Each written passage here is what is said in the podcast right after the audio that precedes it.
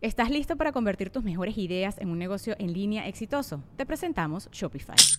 Tal vez no lo sabías, pero nuestro podcast More Than Mamis es un negocio y lo empezamos por supuesto para desahogarnos y hablar sobre la maternidad, no para convertirnos en expertas de ventas y del e-commerce. Así que sí, necesitábamos ayuda para vender nuestro merch y poner en marcha nuestra tienda. ¿Y cómo suena con Shopify? Llegó otra venta. Shopify es la plataforma de comercio que está revolucionando millones de negocios en todo el mundo. Ya seas un emprendedor desde tu casa o desde donde sea, Shopify es la única herramienta que necesitas para iniciar, administrar y hacer crecer tu negocio sin dificultades. Con Shopify puedo gestionar pedidos, envíos y pagos desde cualquier lugar, brindándote toda la información y estadísticas de tus ventas al detalle. Regístrate para un periodo de prueba con tan solo un dólar al mes en shopify.com barra sonoro, todo en minúsculas. Ve a shopify.com barra sonoro para llevar tu negocio al siguiente nivel. Shopify.com barra sonoro. With everyone fighting for attention, how can your business stand out and connect with customers? Easy. Get Constant Contact. Constant Contact's award winning marketing platform has helped millions of small businesses stand out, stay top of mind, and see big results fast. Constant Contact makes it easy to promote your business with powerful tools like email and SMS marketing social media posting, and even events management.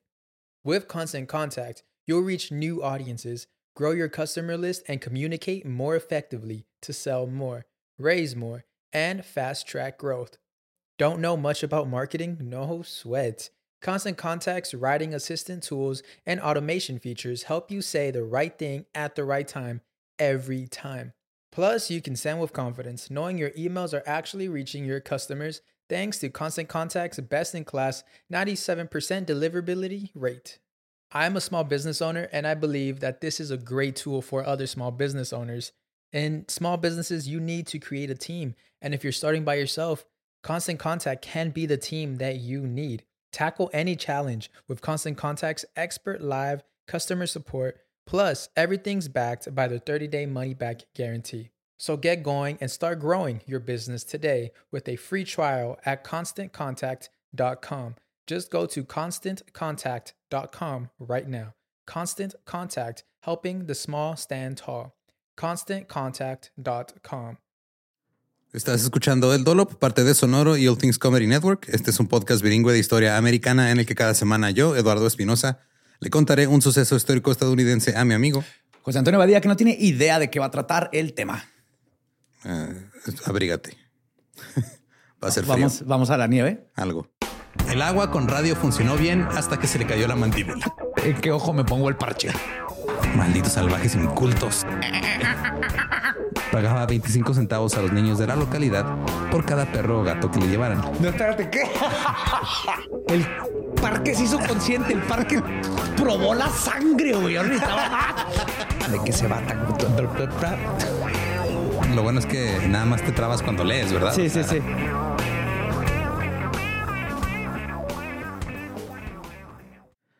¿1786 o 1792? No sabemos exactamente. Por ahí. Por ahí.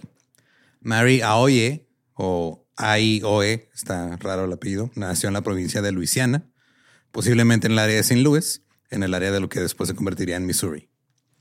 Su madre era del pueblo de los Iowa y su padre era franco-canadiense, lo que la convertía en parte de la tribu Iowa, pero también mitad este canadiense, mitad francesa. sí. mitad canadiense, mitad francesa, mitad nativa americana. Justo así funciona.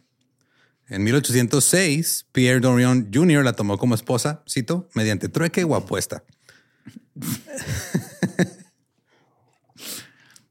luz, luz. Así funciona, ¿no? El, ma el, matrimonio es una apuesta muchas veces. Sí. ¿Cuánto que te ganó la carrerita? Si gano, me quedo con tu hija.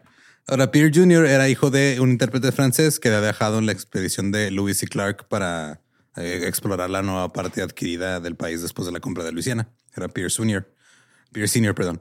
Pierre Senior era, eh, creo yo, francés, descendiente de los acadianos. Los acadianos eran los franceses que vivían acá de este lado. Okay. Eh, viajó por la frontera occidental y pasó mucho tiempo con diferentes tribus nativas americanas. Se casó con una mujer Yankton Sioux y tuvieron hijos, uno de los cuales fue Pierre Jr. Pierre Senior y Pierre Jr. a veces bebían juntos y luego se peleaban. Clásico. ¿Qué más vas a hacer? vas a hacer? los Ajá. 1800. Y apostaban para ver si se podían casar. Pierre Jr. a menudo ganaba esas peleas y luego creció. eh, se casó con una mujer de la tribu Yankton llamada Wimun Kewakan, que se traduce como Holy Rainbow o arco iris sagrado. Y ahí permaneció Pierre Dorian Jr. entre los pueblos Yankton durante gran parte de sus primeros años de vida. Conoció a varios miembros de la expedición de Lewis St. Clark en agosto de 1804 y estaba involucrado en transacciones mercantiles con algunos de los 70 nativos presentes en el campamento. Se volvió intérprete, básicamente. Ah, qué chido. En algún momento abandonó a Holy Rainbow y luego ganó una apuesta o hizo un trueque y fue cuando ella se quedó con Mary. La tomó por esposa. Mary medía alrededor de unos 65, era una mujer muy amable, muy paciente. Tuvieron dos hijos, Jean-Baptiste y Paul. Pierre buscaba trabajo como guía o intérprete y Nathaniel Hale Pryor lo contrató como intérprete en una expedición comercial organizada por él mismo en 1807. En esta expedición, además de Dorian, había otros 10 hombres. Iban en un pequeño bote que navegaba por el río Missouri y era para hacer comercio con las tribus Sioux. O sea, nada más era de súbanse al barco, vamos a este, matar a este, castores y venderles pieles a las tribus. por papas y calabazas. Ujú. En 1809, Manuel Lisa del Missouri Fur Company contrató a Dorian por sus servicios como intérprete y dijo que Dorian, cito, condujo a sus comerciantes con seguridad a través de las diferentes tribus de los Sioux. En junio de 1810, Pierre, Marie y sus dos hijos pequeños abandonaron el Fort Lisa hacia St. Louis, Missouri. Ahora, el principal puesto comercial en la confluencia del río Missouri era continuamente acosado por los indios Blackfeet, porque pues estaban un poquito molestos. De que andaba ahí. De que un andaba ahí grupo el- de gente blanca Sí. asesinando y vendiendo y tomando sus tierras. Así como que, ah, mira, este, ¿te acuerdas que vivías aquí? Ahora yo vivo aquí, te voy a vender lo que tú este, cosechabas y así Lo que la cazabas". tierra te daba gratis. Justo. Tanto era así que el comandante, el señor Henry, tuvo que abandonar los puestos y cruzar las montañas rocosas para establecer un nuevo puesto comercial a lo largo del río Columbia. Pero nadie en la Missouri Fur Company sabía que había sido de él. Nada más sabían que había levantado un fuerte, que llegaron los nativos y dijeron, oye, ¿qué te parece si mejor te vas a la verga tantito? Y no sabían dónde estaba, dónde fue. No les preocupaba que lo hubieran matado los nativos. Y mientras tanto, mientras el Missouri Fur Company estaba teniendo estos problemas, John Jacob Astor, otro comerciante, quería establecer un puesto de comercio de pieles en la desembocadura del río Columbia. Astor ya había hecho una fortuna matando animales por su piel en los grandes lagos. Y ahora quería hacer lo mismo en la costa de Oregon y esperaba controlar eventualmente el comercio de pieles con Asia. Wow. Hay gente que describe a John Jacob Astor como el Jeff Bezos de su época. Esa es la sí. criptopieles. Mira, te va a dar el concepto de una piel ahorita. Mira, te voy a 10 mandar años. ahorita, este, como es este, fíjate que es viernes negro. ¿Te acuerdas que acabamos de inventar Thanksgiving? Es viernes. Sí, ya vamos a hacer la Sí. venta. Sí, al día siguiente, después de que recuerdes que matamos a toda tu gente, güey, te vamos a dejar bien baratas las pieles. Y el va a traer Cyber Monday, ¿no? bicicletas, arcos dobles, toda la tecnología. Así que Astor creó la Pacific Fur Company en junio de 1810 y contrató a Wilson Hunt y lo envió a St. Louis. Ahora, Hunt no tenía experiencia viajando por la naturaleza ni comerciando con nativos americanos. Tenía 29 años. Astor lo eligió porque era bueno en los negocios. Una, ok. Sí, entonces imagínate que este, agarras a un güey que se acaba de graduar de administración de empresas y es hijo de un amigo tuyo y tú tienes una empresa y lo pones de supervisor de. No me tengo que este, imaginar, güey. Me ha tocado en la todos los trabajos en los que he estado. Sí. Y ese güey, ¿por qué Pero aparte está- tiene que atravesar una selva que te puede matar, ¿no? Así O- es. O un desierto. Justo. Eh, Hunt llegó a St. Louis para preparar la expedición del Pacific Fur Company. El propósito era identificar ubicaciones para puestos de comercio de pieles. Astor administraba el negocio desde Nueva York y envió dos grupos. Uno iba por mar en el barco Tonkin, llevaban víveres y gente para empezar a comerciar. Y el otro grupo era el que iría por tierra, que era con este William Hunt, eh, por tierra y por el río, o sea, por donde pudieran llegar. pues. Ajá. Eh, y el, sub- el plan era que el grupo de Hunt fuera estableciendo puestos en el camino. Y así ya ubica, o sea, los del barco iban a poner como que el fuerte grande al final del camino. Y luego los güeyes- oxos ahí alrededor. Alrededor, Simón. Eh, ambos grupos se reunirían luego en el lugar que deben instalar los, los güeyes del barco. Manuel Lisa de la Missouri Fur Company también estaba preparando una expedición. Su propósito era buscar al señor Henry, que no saben dónde estaba. Y de pasada poner puestos comerciales también ahí. Pues ya andas por ahí, güey. Ah, Era muy inusual que hubiera dos expediciones al mismo tiempo y que ambas fueran a poner puestos comerciales en la misma zona. Esto provocó una gran demanda de cazadores y exploradores que aprovecharon las situaciones competitivas para obtener salarios y anticipos más altos. Oh Crearon todo el capitalismo bosqueril. Ahí. Sí, fue de, ah, pues es que aquel güey me paga más, Ajá. me da más dinero por Las adelantado. prestaciones acá me dan un tipi, güey. Me dan tres días de vacaciones cada seis años. Pero había un puesto que era difícil de cubrir, güey. Cito. La mayor dificultad fue encontrar un intérprete Sioux. Pero había un hombre en St. Louis, un mestizo llamado Pierre Dorion. En el invierno de 1810, Dorion era el único hablante calificado de lengua Sioux en St. Louis, y esto lo convirtió en una contratación deseable para ambas compañías comerciantes de pieles. Tanto Lisa como Hunt querían contar con sus servicios para sus empresas. Ahora, Pierre ya había trabajado para Manuel Lisa en la Missouri Fur Company y era un muy buen empleado cuando estaba sobrio. yeah. Le gustaba mucho tomar y cuando lo hacía salía a su lado malo. Cito, mientras trabajaba para la Missouri Fur Company en la frontera, le entró la manía del whisky. Y como la bebida solo podía llevarse de la tienda de la empresa, se le cargó en su cuenta a razón de 10 dólares el litro. Entonces este güey iba a la tienda de raya a sacar whisky y ya. Y ahí perdía todo, sí. Su deuda no fue pagada y esto se convirtió en un acalorado desacuerdo porque ya no trabajaba para la empresa, Pero les debía dinero. pero les debía dinero. La sola mención de la deuda enfurecía a Pierre y las amenazas del señor Lisa sobre la deuda del whisky llevaron a Pierre a mejor a trabajar para la compañía del, del Hunt de Pacific Rev- eh, Fur Company. Pierre negoció un muy buen trato con el señor Hunt. Le dijo, ok, me vas a pagar 300 dólares al año, de los cuales 200 me los vas a pagar por adelantado. Oh. Pierre ahora ya tenía su trabajo como guía e intérprete rumbo a la costa del Pacífico, al igual que su padre cuando trabajaba para Lewis y Clark. Iban a seguir una ruta similar. Pero justo cuando el grupo de Hunt estaba a punto de salir de St. Louis, llegaron cinco cazadores estadounidenses y alegaron que la compañía de Astor los había tratado mal. Y se negaron a subirse al barco con Hunt. Le dijeron, "Ah, es que tu jefe nos trató de la chingada, güey. No vamos. No vamos a ir. Los mandó a un lugar bien peligroso. Les contaron a todos los demás sobre el sufrimiento y los peligros que habían enfrentado en su expedición. Y esto causó que todos los cazadores que habían firmado con Hunt yo tampoco entraran en pánico. Y luego tuvo que prometerles pagarles más por sus servicios para convencerlos de que se fueran con él. Brillante. Ahora se sospecha que pues, fue planeado este pedo. Claro. O sea, que llegaron Claro. a, ah, no, pues hay que bajarles más feria. ¿Cómo le hacemos? No, mira, ahorita que llegues, les dices, no, no, es que andamos por allá y Hay hombres lobo, hay hombres oso. panteras, Hay, ajá. hombres hombres. Esos son los peores. Sí. Y ya después de todo este desmadre, Pierre fue el primero en hacer un trato. Aparte de que ya tenía sus 300 dólares al año asegurados, le dijo a Hunt, va, yo me subo al barco y te veo a convencer a los demás si aceptas que me lleve a mi esposa María y a mis dos hijos. Hunt dijo, Simón. Los niños tenían entre uno tenía más o menos dos años y el otro cuatro. Se los va a llevar una exposición. Una expedición para matar castores y pelearlos y vender sombreritos. Pero luego pasó algo. Cito. La noche después de su partida, la expedición se enteró de que se había emitido una orden de arresto contra Pierre Durion por su deuda de whisky. Y el señor Lisa tenía la intención de atrapar al intérprete de Río Arriba en St. Charles. Entonces fue de, güey, te están esperando allá. Tienes que pagar lo que debes. Entonces le dijeron, ¿sabes qué? Este, mejor no me bajo. Perdón, no me subo al barco aquí. O sea, déjame aquí con mi familia. Y se fueron al bosque. A esconderse. Ajá, ahí los alcanzamos al rato. Se dice que Cito Marie estaba cargada con sus papuses. Papuses son las... Yo sé que es un papús. Yo necesito uno para mis corgis para traerlos Sí, aquí man. en la panza. Ajá. Pero hay gente que no sabe qué es eso. Sí. Es la... Es un baby bjorn, pero de los nativos americanos. Ajá, el papús. Ajá, para cargar me ahí a tu baby. conmigo papús. Pero pues necesito un papús. y un gran paquete que contenía sus efectos más preciados, prometiendo que se reunirían con ellos un poco más tarde. El grupo de expedición llegó a St. Charles por la tarde. Pierre no estaba a bordo. El agente de la ley que lo fue a buscar no lo encontró. Lo buscó en todo el pueblo y no lo encontró tampoco. Los barcos continuaron la mañana siguiente. No habían avanzado mucho cuando Pierre apareció en la orilla, pero iba solo. Lo subieron nuevamente a bordo y aparentemente las cosas no habían salido bien con su esposa mientras estaban en el bosque. Como, o sea, así de, a ver, cabrón, vamos a un barco, a una expedición donde hay osos y nativos peligrosos.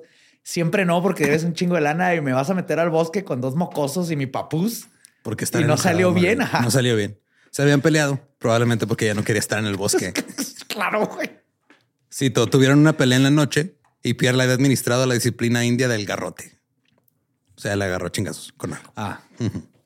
Está difícil ir en el bosque porque no hay nada que azotar después de la, de la discusión. Es como Mitch, Agarras una piedra y le pegas a un árbol. Mitch Hedberg tenía un chiste de que cuando estás acampando y te peleas con tu novia, no puedes salirte dramáticamente. Ah, no. no. es como que vas a así. Con el zipper. Sí, la vas a, le vas a cerrar el zipper muy rápido y ya. Entonces, este, ella, pues, cuando este güey le pegó, se enojó y se fue, agarró a sus dos hijos y se fue más adentro del bosque. Oh, Peter estaba molesto porque ella se había ido y porque se había llevado su mochila. Hunt estaba escuchando todo esto y dijo, no puedo esperar a que resuelvan su problema marital. Tenemos que seguir adelante. Esa noche, Pierre dijo que durmió terriblemente alterado por lo que había hecho. Pero antes del amanecer, escuchó a Marie llamarlo desde la orilla. María había estado deambulando por el bosque toda la noche buscando al grupo y finalmente los encontró debido a sus fogatas que dejaron prendidas. Ya, oh my god, o sea, aparte anda perdida en el bosque. La expedición continuó, ella subió al barco, pero había lluvias muy fuertes que hacían que la expedición fuera lenta y peligrosa.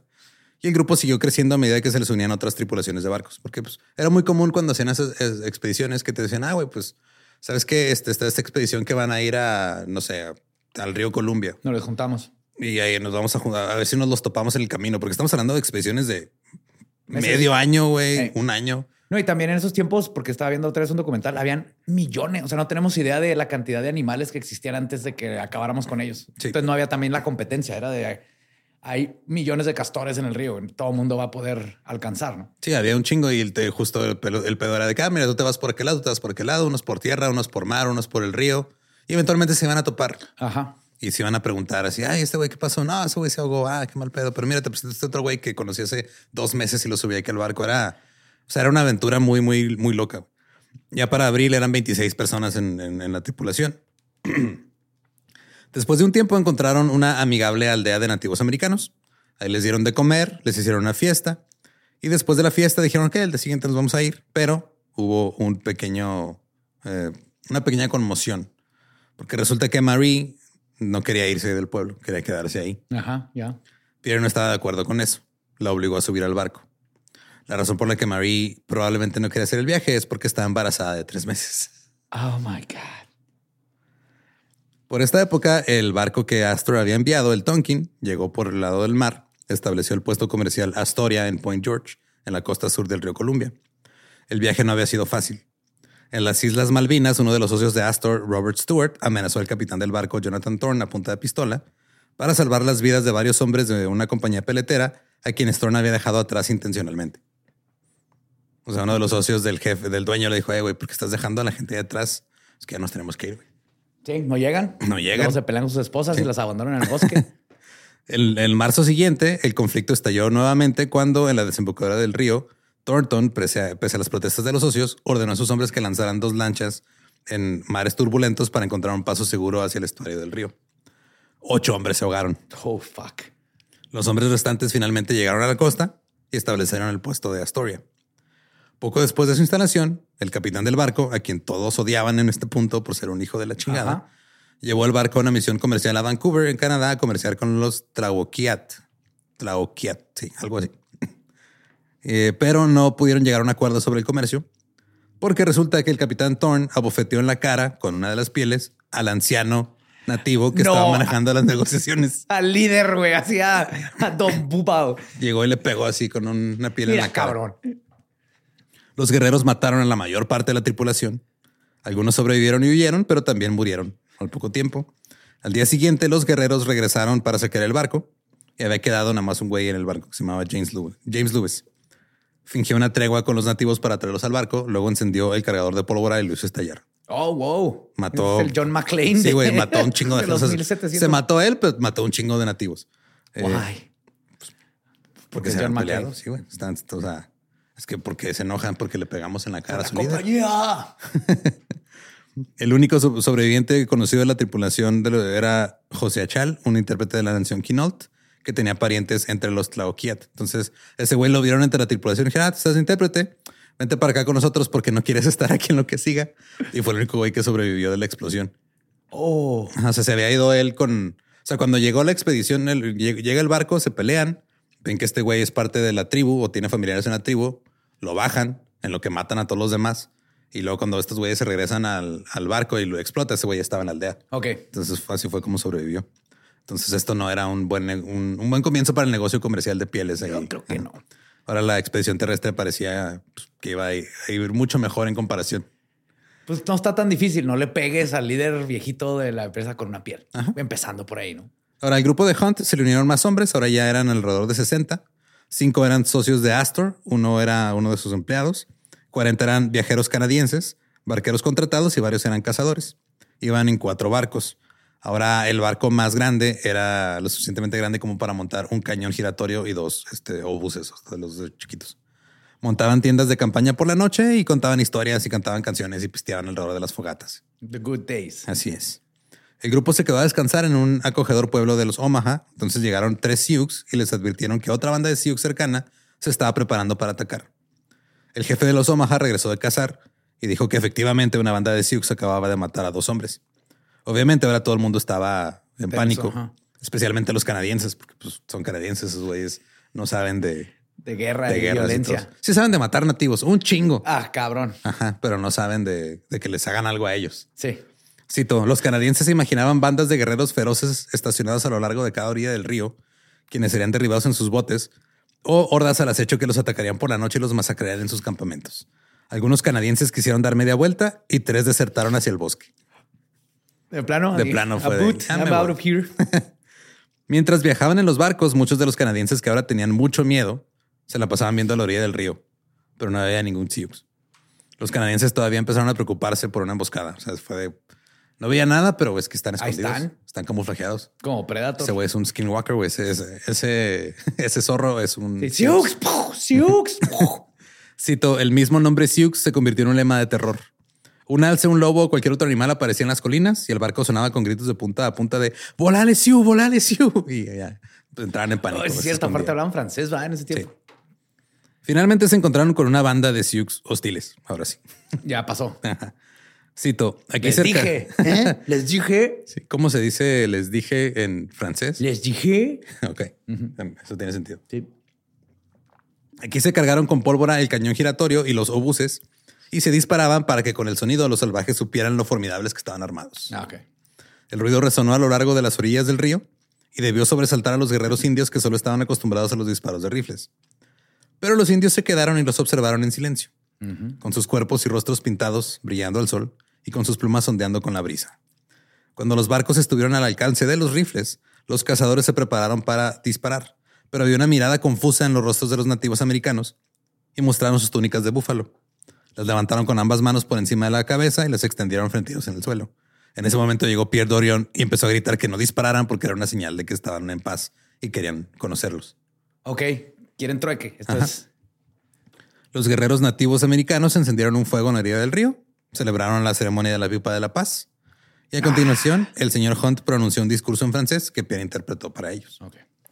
Hunt le dijo a los Sioux que no buscaban comerciar con ninguna tribu río arriba, sino que simplemente viajaban por las montañas para encontrar a algunos de sus compatriotas que se habían ido durante 11 meses. Estaban mintiendo. Claro, es que no buscaban a nadie. Buscando literalmente lo que les dijo que no están haciendo. Sí. Hunt iba a comerciar con cualquiera que pudiera encontrar río arriba. No le importaba qué tribu fuera ni nada. O sea, los que estaban buscando a, a un güey eran los de la otra compañía, güey, no ellos. Eh, Hunt acabó dándoles tabaco y maíz. Los Sioux estaban contentos con esto y les dijeron, órale, chido. Este, perdón que hayamos sido hostiles, pero queremos evitar que les dieran armas a las tribus Arikara, Mandan y Minetari, porque estamos en guerra con ellos. Ok. Entonces, nomás querían cerciorarse de que no No fueran... anduvieran traficando armas, Ah, sí. básicamente. Cito, los cazadores blancos del grupo de expedición seguían temiendo deambular por este peligroso territorio y las provisiones frescas empezaron a escasear en el campamento. Por lo tanto, como sustituto de la carne de venado y búfalo, los viajeros tuvieron que comprar varios, varios perros para matarlos y cocinarlos. Oh my God. Cito, afortunadamente los indios fueron generosos con sus perros. De hecho, estos animales pululaban por una aldea india como lo hacen por una ciudad turca. Cada familia tiene dos o tres docenas de perros, de todos los tamaños y colores. Algunos de raza superior se utilizan para la caza, otros para tirar de los trineos y otros de raza mongol o de naturaleza vagabunda y ociosa se engordan para comer. Entonces, eh, si eras un perro chingón, trabajabas. Ajá. Si eras un perro eres un pendejo, pug, terminabas, terminabas en, la en taco. Terminabas en taco. Eh, Salieron de ahí y estos güeyes se encontraron con otra tribu que estaba muy contenta de que los hombres blancos quisieran comerciar y prometieron proporcionarles pieles de castor. Una tarde, Pierre y dos cazadores desaparecieron y no regresaron al amanecer. El grupo pensó que se habían ido detrás de un búfalo, iban a buscar ahí un Ajá. bisonte o algo. No estaban tan preocupados porque dijeron, ah, güey, pues nomás ven la fogata y no se encuentran, todo bien. Dejaron la fogata prendida para guiar a los, a los tres hombres y salieron. Lo que hacían muchas veces era de que ponían una fogata, la dejaban prendida, empezaban a caminar, ponían otra y así les iban dejando como su caminito de, eh, en lugar de aventar dulces eh, como Hansel y Gretel. Eh, ahora empezó a llover y ahora sí ya se preocuparon. La oscuridad general se apoderó de los hombres. Les preocupaba haber perdido a los otros muchachos. Los canadienses se sentaban en grupos fumando y murmurando. Y luego escucharon los gritos cuando Pierre y los otros dos hombres regresaron. Ya llegaron gritando, eh, espérenos, ahí vamos. Cito, llegaron lentamente al campamento con miradas cautelosas y su excursión de casa. De su excursión de, casa, perdón. Habían avanzado tanto en busca de un búfalo que les resultó imposible volver sobre sus pasos por las llanuras. Y cuando llegaron, hasta María estaba contenta de ver a Pierre otra vez. Ah, ya lo extrañó. Y poquito. Ah, es que sí lo quiere, nomás que Pierre es un pendejo. Uf, eh, Falta. pendejazo. güey. Entonces siguieron adelante. Después de unos días, vieron un grupo de guerreros que cruzaban un, un banco en el río y se reunían en la orilla. Estaban armados con arcos, flechas y garrotes de batalla, y sus cuerpos estaban pintados con rayas blancas y negras. El barco de Hunt estaba hasta el frente y pasó cerca de ellos sin ningún problema. Ok, no me hicieron nada. Todos los guerreros corrieron por la orilla hasta quedar frente a las demás barcas, arrojaron sus armas y los rodearon. Luego se acercaron para estrechar la mano del Ah. hombre blanco, porque saben que así les gustaba. ¿eh? Sí, el hombre blanco era de. Sí, eso, vamos a saludarnos. Hi-fi. Hi-Fi y ya. Eh, aparentemente eh, se excedieron el apretón de manos. Cito, lo llevaron al extremo. O sea, Así como el güey que te aprieta la mano así para Ajá, muy- ajá, pues establecer dominio, así de, o que te agarran así como, como que, Trump. Ajá, o, que- o que no te agarran bien la mano, te agarran más los Eso cuatro es dedos. Y yo siempre y cuando, te aprietan. Ajá. cuando pasa eso, yo sí lo corrijo así de no, a ver, dame la mano, porque si no va a estar. A nadie se le olvida por un rato que se hizo todo mal. Sí, yo también la- cuando vas a saludar a alguien de mano y luego te dan el puño y dices, no, a ver, espérate, vamos a hacerlo bien porque si no, Si no, los dos vamos a quedar. vamos a estar en la noche y ya me di pendejo y no, no va a poder dormir. Resulta que este grupo era un grupo de Arícaras Mandans y Militaries, los que estaban en guerra contra los Sioux. Oh, ok. Eran 300 guerreros más o menos. Las mismas tribus con las que Hunt había prometido a los Sioux que no comerciaría. Entonces comerció con ellos, obviamente. Eh, El jefe dijo que tenían que tener algo para demostrar que habían conocido al hombre blanco. Eh, Hunt les dio un barril de pólvora, una bolsa de municiones y tres decenas de cuchillos. Literalmente lo que no quería la otra tribu.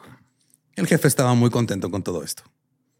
Ahora, el grupo del señor Lisa de la empresa peletera rival los alcanzó y los dos grupos acamparon a unos 100 metros de distancia cada uno.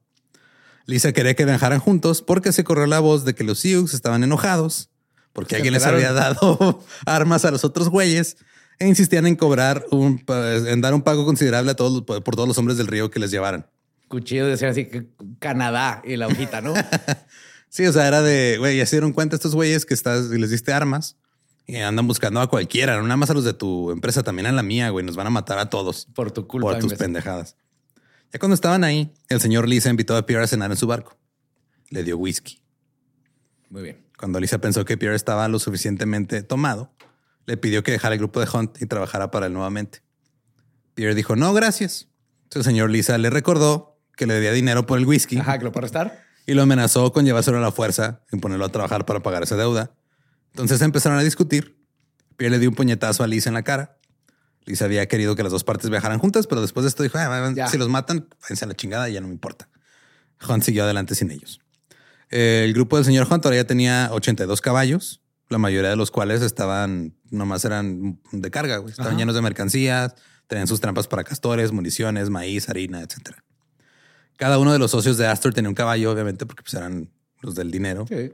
Y en ese punto, a lo largo de la cabecera del río Snake, Hunt cometió un error de juicio casi fatal. Abandonó a los caballos porque dijo: Ah, te queda esta parte del río. Son más o menos como mil millas, mil quinientos kilómetros. De aquí nos vamos en barco. Construyeron 15 canoas para irse en barco. Y dejaron los caballos que no Dejaron caben. los caballos y pronto descubrieron que eh, no iban a poder navegar ese río. Entonces el grupo llegó a Fort Henry, no encontraron al señor Henry. Ah, no estaba. Todavía no lo encontraron, güey. O sea, ningún punto de, de una vez les digo, ningún, no sabemos qué pasó con ese güey. Nunca apareció. Nunca apareció. Dejó un fuerte ahí nomás. Sí. El grupo se dividió después de abandonar Fort Henry el 18 de octubre de 1811. eh, el grupo de Hunt se encontró con una serie de rápidos. El 28 de octubre, a unas 340 millas debajo del fort de Henry's Fort, una canoa naufragó y un hombre se ahogó.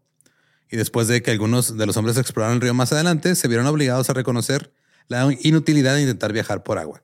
El río fue declarado innavegable. O sea, eran demasiada, estaba demasiada turbia el agua, rápidos y Ya sin caballos, tuvieron que guardar un chingo de sus provisiones, porque eso también era muy, muy común en esa época de que no podías cargar con algo en tu expedición. lo dejabas en algún lugar, marcabas en el mapa más o menos por dónde estaba. Y eventualmente ibas por él. Ibas por él o le decías a algún otro grupo, eh, güey, ahí te dejé unos gancitos ahí en, el árbol en forma de, de brócoli, güey. Ahí está. Ajá, sí. Ahí están. Para aumentar las posibilidades de obtener, este, eh, de moverse más rápido y obtener casa para complementar sus casos de suministro de alimentos, se dividieron otra vez. Entonces la mitad viajó a cada lado del río. 18 hombres caminaron por la orilla sur del, eh, del río Snake y los otros 18 eh, liderados por Hunt, incluyendo a Pierre, y su esposa y sus hijos, se quedaron en el lado norte del río. Hubo un tercer grupo que dijo, ya nos vamos. Estuvo, ya no tenemos caballos, no tenemos canoas. Esto va mal. Ya, esto no ya va a- hicimos emputar a todas las tribus. Simón, ahí nos vemos. Eh, al encontrarse con una pequeña banda india el 17 de noviembre, Hunt logró comprar un caballo para usarlo como caballo de carga. Dos días después consiguió un segundo caballo para su uso personal. Y en el siguiente campamento con el que se toparon, uno de los nativos afirmó que ese segundo caballo que traía Hunt era él, que se lo habían robado. Se había comprado un caballo robado. Ok. Le checó el numerito de serie. Sí, abajo del labio. Ese es el mío, compa. A ver. Sí, trae el, el, el HIN, que es el Horse Identification Number. Sí. Sí, uh, no, no trae tres. No, ese, ese caballo no- hoy no circula, No, fíjese. señor. Entonces Hunt se vio obligado a renunciar a ese caballo, pero pudo comprar otros dos. Entonces le dijo, ah, güey, regresa mi caballo, pero mira, ya están vendiendo dos, llévate esos. Ok. Esos güeyes ya no Ah, lo quieren, bien. yo sí lo quiero. Pierre Dorian también pudo comprar un caballo para su familia, para que Marie y sus dos niños pudieran volver a montar, porque habían estado caminando desde que abandonaron las canoas. güey. Fuck, o sea, trae a dos niños, uno cargándolo y uno en la panza. O sea, traía un niño de dos años que probablemente lo va cargando porque no camina, uno de cuatro Ajá. años que ya camina y y, está trae el-. Sí, trae el fetillo ahí todavía.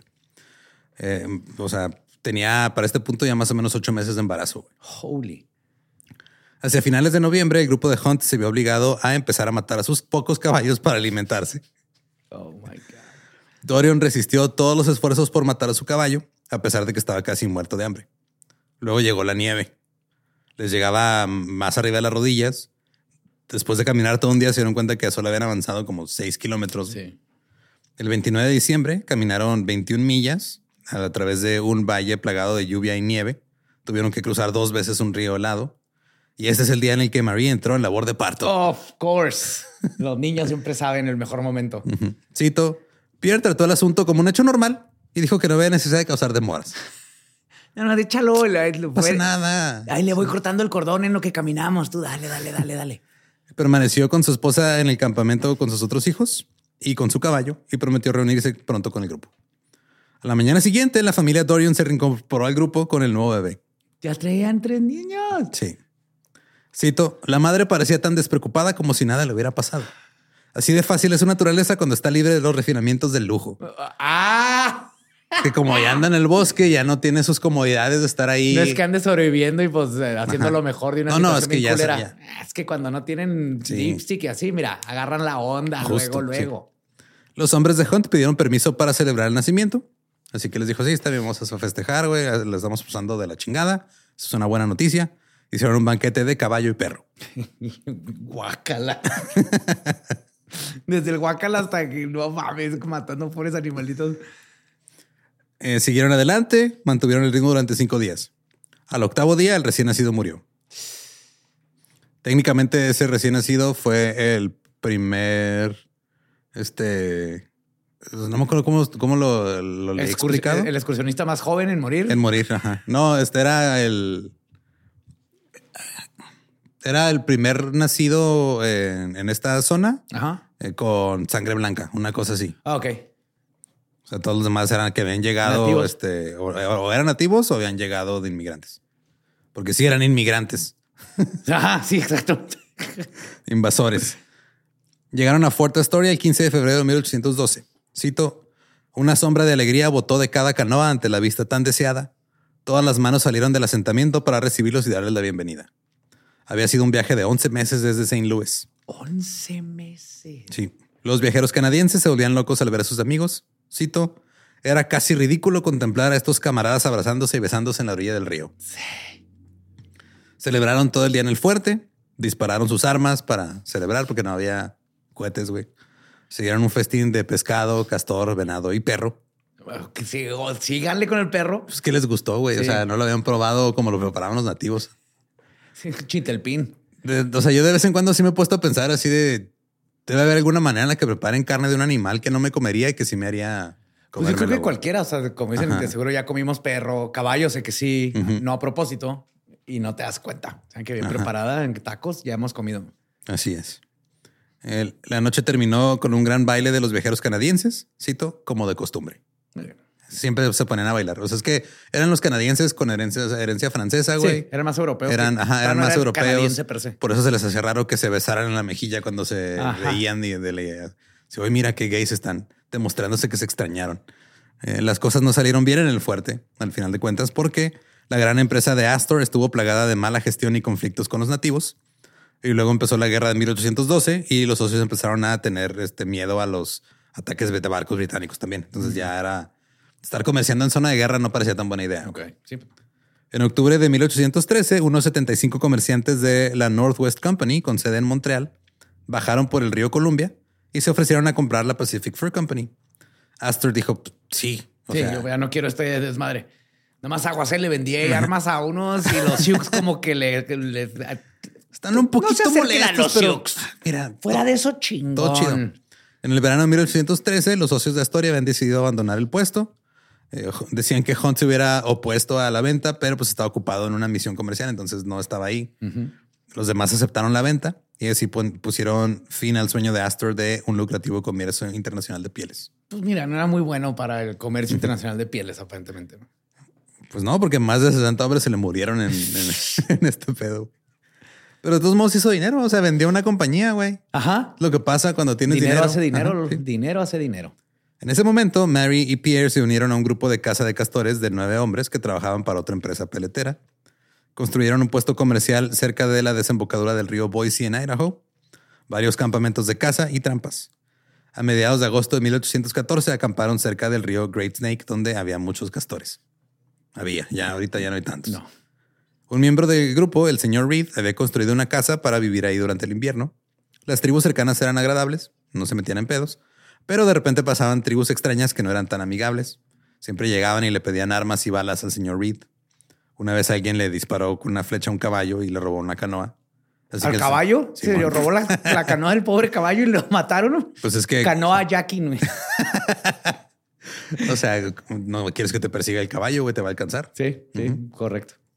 Así que el señor Reed dijo, ¿sabes qué? Voy a construir otra casa arriba, arriba, en otro lugar donde está un poquito más remoto. Menos pinche Ajá. violento. Menos Sí, esta- violento, sí. es- es- ya esta vecindad se fue a la chingada. güey. Aquí es lo que, aquí en Juárez es lo que le conocemos como vamos a, a mover el negocio al Paso, Texas. Ándale. Ajá. río arriba. Sí, literal, a la parte norte del río. y ahí estaban también, estaba un poquito más escondida la casa, entonces era un mejor lugar para los cazadores para estar ahí haciendo sus expediciones. Una noche en enero, un amigable nativo llegó corriendo a la casa y dijo que algunos hombres de la tribu Bannock habían quemado la primera casa y se dirigían hacia ahí cantando una canción de guerra. Lo cual no es buena señal. Mary tomó a sus dos hijos, montó a caballo y fue a buscar a Pierre que andaba cazando en ese momento, pero era de noche y no lo encontró. Al día siguiente llegó una tormenta y se refugió donde pudo. Luego al día siguiente, o sea, pasó ese día, luego pasó otro día, partió de nuevo y vio humo que se elevaba en la dirección a la que se dirigía. Se escondió de nuevo pensando que podrían ser los Bannock que ya habían llegado y habían quemado algo. Y ahora ya tenía dos días esperando pues, ahí en el bosque, tratando de alertar a su esposo que le iban a chingar. Ajá. Comenzó a moverse al día siguiente. Cuando estaba cerca de la cabaña donde Pierre había estado cazando, salió un hombre tambaleándose. Se acercó a ella. Era uno de los viajeros de caza canadienses. Estaba herido y casi desmayado por la pérdida de sangre. Le dijo a Marie que Pierre y los otros dos cazadores habían sido asaltados y asesinados esa mañana. No mames. Ahí quedó. Marie subió al cazador herido del caballo, corrió hacia el bosque de regreso a la casa del señor Reed. Güey, María la chingonzota aquí, güey. No, espérate, güey. Pero el cazador no pudo soportar el duro viaje a caballo. Se cayó dos veces. Así que Marie lo bajó del caballo, acamparon durante el día y estuvo tratando de, pues, de ajá. Pero el hombre murió esa noche. Así que Marie puso a sus hijos en el caballo, llegaron hasta la segunda casa del Iba señor con Reed. los hijos. Sí, güey, todo este tiempo O sea, llevaba traía un niños. moribundo Y dos niños. Su papús. Ajá. Recién le murió otro hijo. Y es, Wow. ahí anda. Sí. Llegó a la casa del señor Reed con sus hijos. Cito: El señor Reed y los hombres habían sido asesinados, les habían arrancado el cuero cabelludo y habían sido cortados en pedazos. La desolación y el horror me miraron a la cara, me alejé de la impactante visión en agonía y desesperación. Me fui al bosque con mis hijos y mi caballo y pasé la fría y solitaria noche sin comida ni fuego. Les dejó una cartulina que decía, no se metan con los Sioux. Marie no sabía qué hacer a continuación. Había mucha nieve, hacía mucho frío, no tenían comida. Intentar hacer el largo viaje hacia algún lugar seguro sería suicidio, pero no iba a dejar que sus hijos murieran de hambre.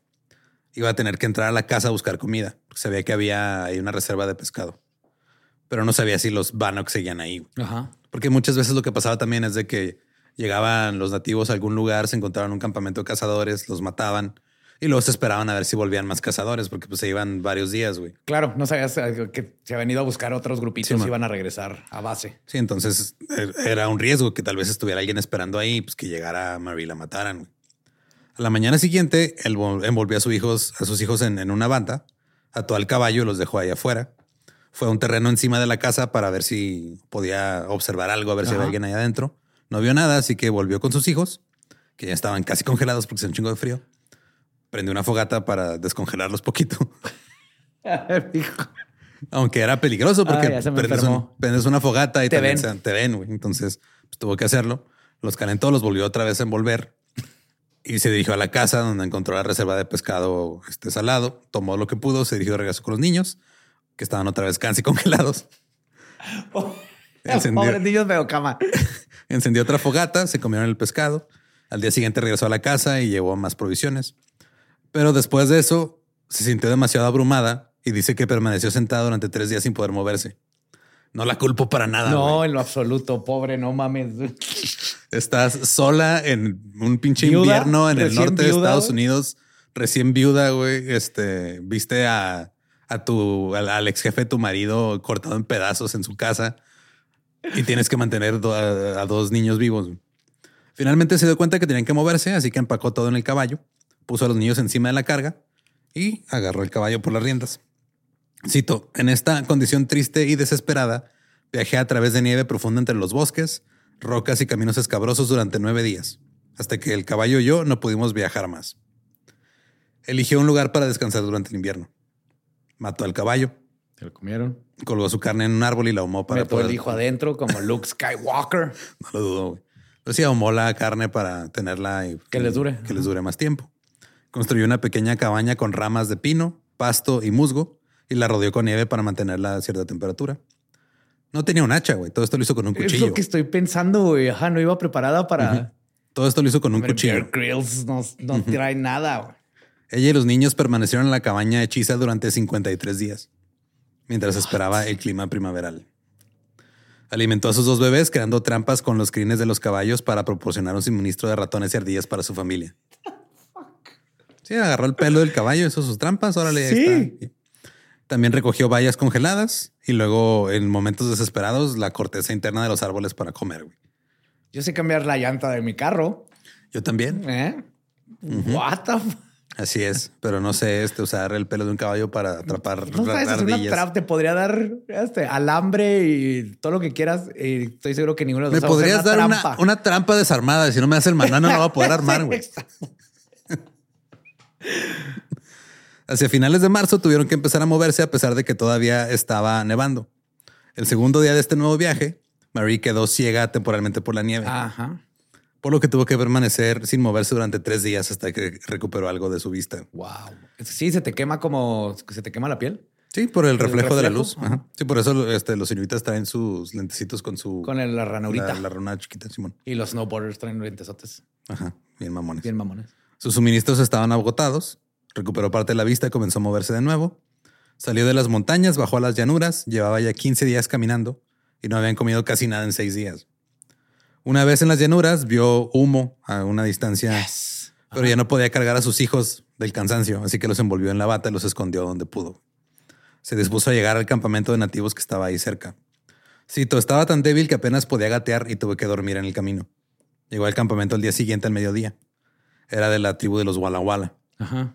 Algunos de ellos la reconocieron porque había pasado por ahí con la expedición con, Y se acordaban de-. Pues sí, que no se va a acordar de la morra paras embarazada con otros dos niños ahí siguiendo una bola de güey. Obviamente fueron muy amables con ella, salieron a buscar a sus hijos, los encontraron, los trajeron de regreso esa noche. Simón, También esos niños tan cabrones. Cuida a tus hermanito. Ahí veo en unos dos, tres días. No se mueran. Ajá. Entonces salgan de ahí. Si viene un oso, los corran. Marie y los niños se quedaron ahí dos noches y luego comenzaron a navegar río abajo con algunos de los Walla Walla. Un viajero de la zona dijo, cito, un día estaba demasiado cansado para montar a caballo, así que me embarqué en mi canoa alrededor de las ocho en punto. Pasamos un riachuelo y vimos tres canoas. Las personas en las que, está, en las que estaban en las canoas estaban luchando con sus remos para alcanzarnos. Oímos la voz de un niño gritar en francés, arrete, arrete, que es detente. Ajá. Desembarcamos y vimos en una de las canoas a la esposa y los hijos de un hombre llamado Pierre Dorion. Los indios Walla Walla nos las trajeron. El viajero le dio algunos regalos a los Walla Walla por su ayuda y llevó a Marie y a sus hijos a Fort Okanogan. Era un puesto de comercio de pieles en el estado de Washington. Sobrevivieron y comenzaron su vida de nuevo. Wow, wow. Ma- Marie es una badass. Es Hugh hacer- Glass en mujer, güey. Sí, güey. Tiene que hacerle su película, güey. ¿Cuál Lara Croft? Y tiene, creo- no sé si es esta película para televisión, pero sí hay una. Sí, hay una de ellas. Alrededor de 1818, Marie se volvió a casar, ahora con un hombre llamado Louis Joseph Bagnier. Tuvieron una hija, Marguerite, en 1819, pero él murió inmediatamente después de tener a la niña. No puedes, güey, estar tan, tanta grandiosidad de persona, güey. Te mueres. Marie se volvió a, a- a casar en 1824 con Jean Tupin, que era un intérprete del fuerte Nespers. Tuvieron un hijo y una hija. La pareja y sus hijos, junto con los hijos que había tenido Marie con Dorion y la hija que había tenido con Bagnier, se establecieron ajá, en el centro del valle de Willamette, donde algunos comerciantes de pieles que se habían jubilado empezaron a dedicarse a la agricultura. Sus hijos se casaron con miembros de las familias de ahí mismo del valle de Willamette. Y Marie tenía 17 años. No, aquí apenas vamos, yo creo por. Sí, no se sabe ya mucho del resto de la vida de Marie, nomás Ajá. se sabe que pues ahí vivió este, Pero wow. casi todo el resto de su vida. Le decían Madame Oye, que después se convirtió en Madame Iowa, porque era parte del antiguo Iowa. Eh, murió el 3 de septiembre de 1850. Fue enterrada dentro de la iglesia católica original en St. Louis, que era una iglesia hecha de troncos, Ajá. Lo cual era extraño para la época, porque pues era, primero era, era mestiza. Y segundo, Sí. solo enterraban a Católicos. a, lo- ajá, los católicos más devotos ahí adentro. O sea, si no era sacerdote o el güey que recoge No había la espacio ofrenda, como para cualquiera, Sí, ¿no? Asumo que era Entonces, más ajá, VIP. Sí, bueno, entonces Marie era también vista por, por su Saber si sociedad. siendo una chingona. que por dijeron, ah, sí, claro que sí, madame, tráiganla para para acá.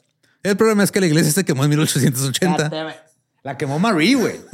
Desde Ultratumba. y la ubicación de la Esta no es tumba la de, religión de mi gente. Eh, se construyó otra iglesia eh, que ya es la iglesia que sigue ahí, tiene cientos de años. Y la ubicación de la tumba quedó eh, ol- olvidada y perdida. Por ahí está. Sabemos que ahí está, no sabemos exactamente dónde, pero el 10 de mayo del 2014, las hijas de la Revolución Americana celebraron un servicio en la iglesia de St. Louis dedicando un marcador histórico en honor de, de Marie. Entonces, ahorita hay una, una piedra gigante con una placa recordarla. Qué para recordar ahí a Marie. Pero esa es la historia de Marie Dorion. Marie Dorion fucking badass, güey. Güey, o sea, sobrevivir dos meses en el invierno medio ciega, güey. Sin... Con dos niños. Con dos niños. Tú, como así, tú solo o sola vales verga, güey. Esta todavía hizo que sobrevivieran sus dos hijos. Ayudando a un güey. Ajá, todavía. O sea, intentó mantener vivo a un güey, no lo no pudo, pero a sus dos hijos que pues, ponle uno tenía como seis y el otro Ahí como sí le creo años. cuando yo te traje al mundo, te la puedo quitar de sí, mamá. Perdón, no mames. Mi mamá está cabrona. Sí, espero que esos niños le hayan hecho caso pues, siempre. Sí, de hecho, eh, el, el- uno de los niños, este Jean Baptiste, después se unió a- al ejército. El, el- era el mayor. Ah, o sea, se sabe bastante de ellos entonces. Ah, más o menos, Simón. Este, pero, o sea, de las expediciones, de lo que sabemos de estas expediciones es porque siempre que llegaban un fuerte o algo, pues Daban iban todo como el que, reporte. ajá, dando sus reportes. Qué chingón. Entonces, de hecho, había confusión con Holly Rainbow y con Marie porque algunos decían que el nombre de Marie, porque no sabemos cuál era el nombre de Marie en la, en la tribu. Ajá. O sea, de- tenía su nombre a Claro. Iowa. Entonces, algunos creían que era Holly Rainbow, pero no Holly Rainbow es de otra tribu porque tiene otro dialecto diferente. Entonces, ajá, no cuadraba. Ajá. Entonces ahí fue cuando se descubrió que en realidad no, o sea, Marie no era Holly Rainbow. Holly Rainbow era la primera esposa de este güey que abandonó y luego después se ganó a Marie en una apuesta. Ya. Aparte, así empezó. No me acordaba que todo empezó con una apuesta, güey. wow. Así es. Si quieren escuchar el episodio original en inglés de The Dollop, es el episodio 395. Marie Dorion. Eh, recuerden que nos pueden seguir en todos lados como arroba el dolo, pero ahí me encuentran como ningún Eduardo. Y me encuentran como el va diablo. Y si no conocen su historia, están condenados a no sobrevivir tres horas en el frío. güey. No, yo no soy nadie. Juárez no sobrevives tres horas en el frío. güey. No. No. No, ya, o sea, tú agarra un cuchillo, güey, hazte una cabaña hechiza con troncos y No. con ramas y Tengo un mini split, le prendo, el- no me meto a bañar en cuatro días. No. ¿Estás listo para convertir tus mejores ideas en un negocio en línea exitoso? Te presentamos Shopify. Tal vez no lo sabías, pero nuestro podcast More Than Mamis es un negocio y lo empezamos por supuesto para desahogarnos y hablar sobre la maternidad, no para convertirnos en expertas de ventas y del e-commerce. Así que sí, necesitábamos ayuda para vender nuestro merch y poner en marcha nuestra tienda. ¿Y cómo suena con Shopify? Llega otra venta. Shopify es la plataforma de comercio que está revolucionando millones de negocios en todo el mundo. Ya seas un emprendedor desde tu casa o desde donde sea, Shopify es la única herramienta que necesitas para iniciar, administrar y hacer crecer tu negocio sin dificultades. Con Shopify puedo gestionar pedidos, envíos y pagos desde cualquier lugar, brindándote toda la información y estadísticas de tus ventas al detalle. Regístrate para un periodo de prueba con tan solo un dólar al mes en shopify.com barra sonoro, todo en minúsculas. Ve a shopify.com barra sonoro para llevar tu negocio al siguiente nivel. Shopify.com barra sonoro. ¿Estás listo para convertir tus mejores ideas en un negocio en línea exitoso? Te presentamos Shopify. Tal vez no lo sabías, pero nuestro podcast More Than Mamis es un negocio y lo empezamos por supuesto para desahogarnos y hablar sobre la maternidad, no para convertirnos en expertas de ventas y del e-commerce. Así que sí, necesitábamos ayuda para vender nuestro merch y poner en marcha nuestra tienda. ¿Y cómo suena con Shopify?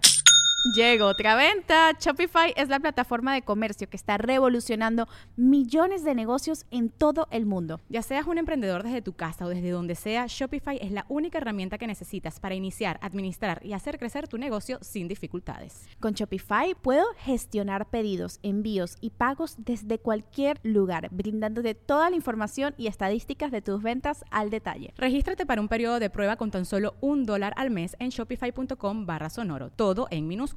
Ve a shopify.com barra sonoro para llevar tu negocio al siguiente nivel. Shopify.com barra sonoro. Judy was boring. Hello. Then Judy discovered ChumbaCasino.com. It's my little escape. Now Judy's the life of the party. Oh, baby, Mama's bringing home the bacon. Whoa, take it easy, Judy.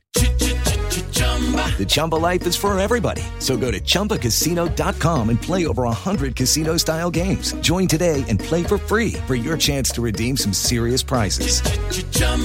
ChumbaCasino.com. No purchase necessary. Void where prohibited by law. 18 plus terms and conditions apply. See website for details.